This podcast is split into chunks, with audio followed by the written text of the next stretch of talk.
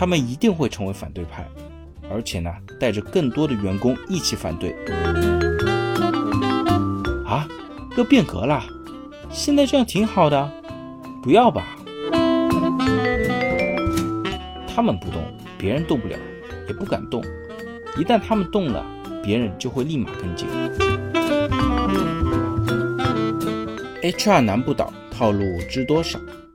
今天我们继续聊朋友公司新的 CEO 是怎么一步一步推进变革的。朋友的公司呢，之前业务增长缓慢，CEO 面临的最大挑战就是重新激起老组织的新活力。为了调动同事们的积极性呢，HR 让大家参与到变革的讨论。当时总共成立了八个项目组，包括了像价值观与战略项目组、产品结构项目组。营销策略项目组、研发项目组、薪酬福利荣誉体系项目组等等等等。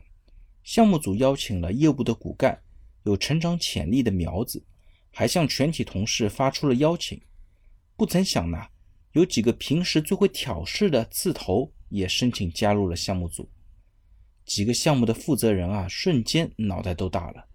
究竟要不要让这些刺头加入项目组呢？他们无奈。只得向 CEO 进行汇报。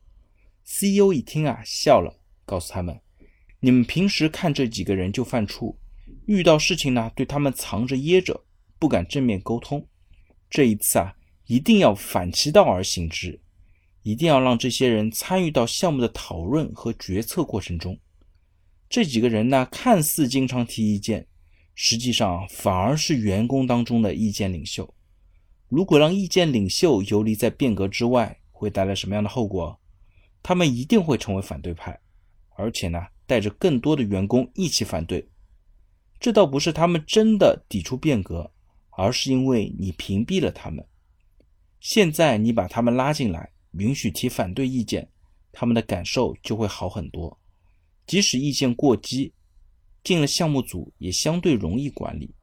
很多人就是因为回避了矛盾。而造成了矛盾不断的激化。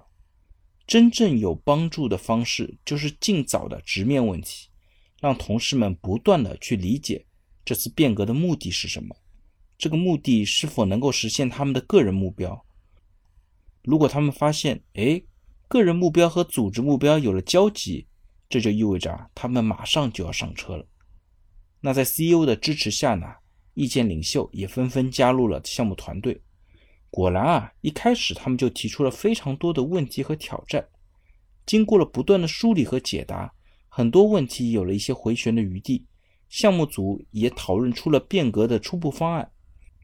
几位项目经理向 CEO 汇报的时候兴高采烈，希望马上把方案发给全体员工，马上实施。这一次，CEO 又发出了不一样的声音：千万不可，时机还未成熟。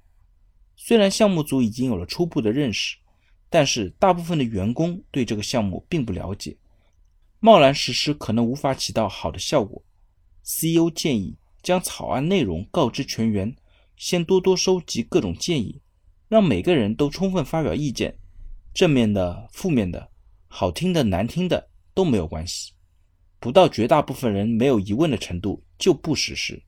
这个时候不付出足够的时间和耐心。后面啊就要付出更大的代价，来弥补前期留下的各种矛盾和隐患。此外，每次讨论都要对上次收集的意见做反馈。比方说，上周的疑问集中在工作量系数的计算上，这周就要给大家详细的计算方式。除此之外，还要有改进，哪些建议吸收了，做出了哪些新的调整等等等等。此外，CEO 还给了一个建议。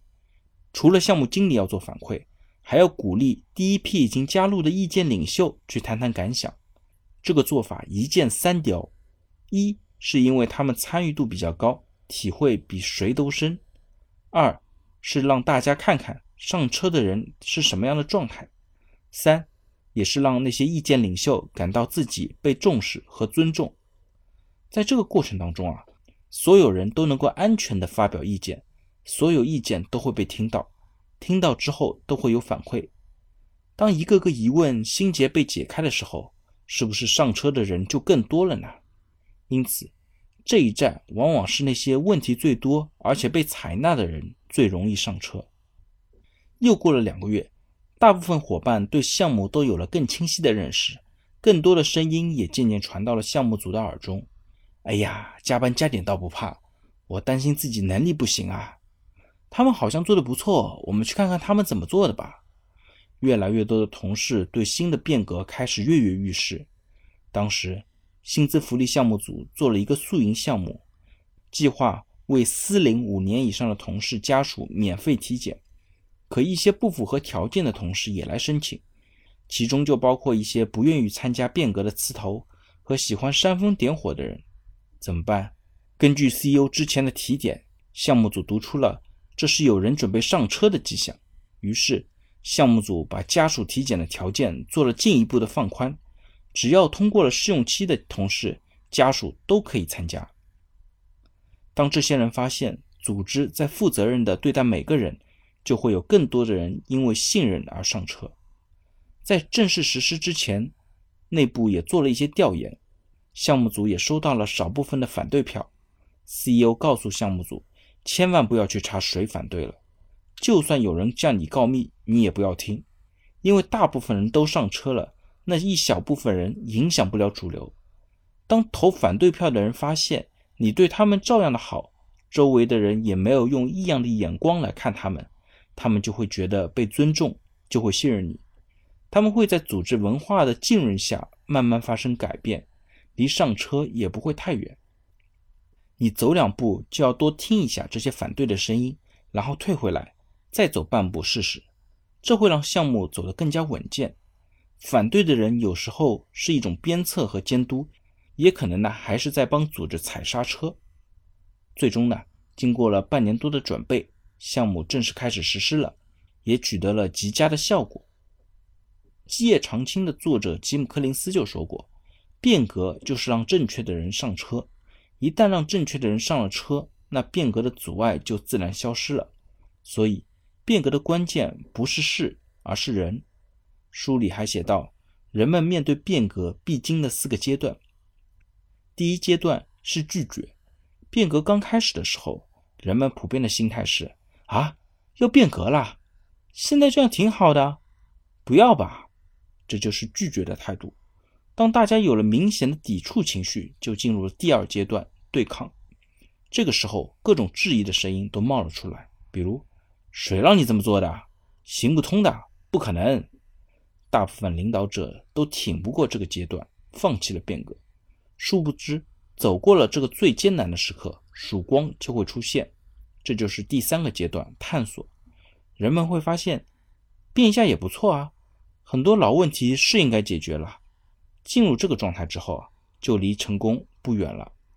那最后一个阶段呢，是投入，大家积极的投身到变革，主动的想，是不是还有什么更好的办法？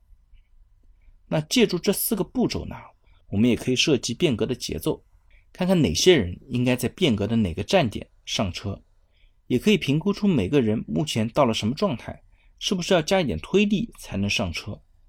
那具体怎么做呢？最核心的一条就是要确立每个阶段的关键人，想办法让这些关键人物主动上车。那什么又是关键人物呢？说白了就是具有卡脖子效应的人，他们不动，别人动不了，也不敢动。一旦他们动了，别人就会立马跟进。我朋友公司的故事就很好的解决了每个阶段让什么人上车的问题。变革才会从难到易，一点点势如破竹。如果您还想了解我朋友公司更多的变革故事，欢迎持续的订阅和收听我们的节目。好了，大家如果对我今天的话题有任何的问题或者建议呢，非常欢迎在我的音频下方留言，也非常欢迎将我的音频转发给任何有需要的伙伴，也许真的可以帮助到他。那我们下一期再见。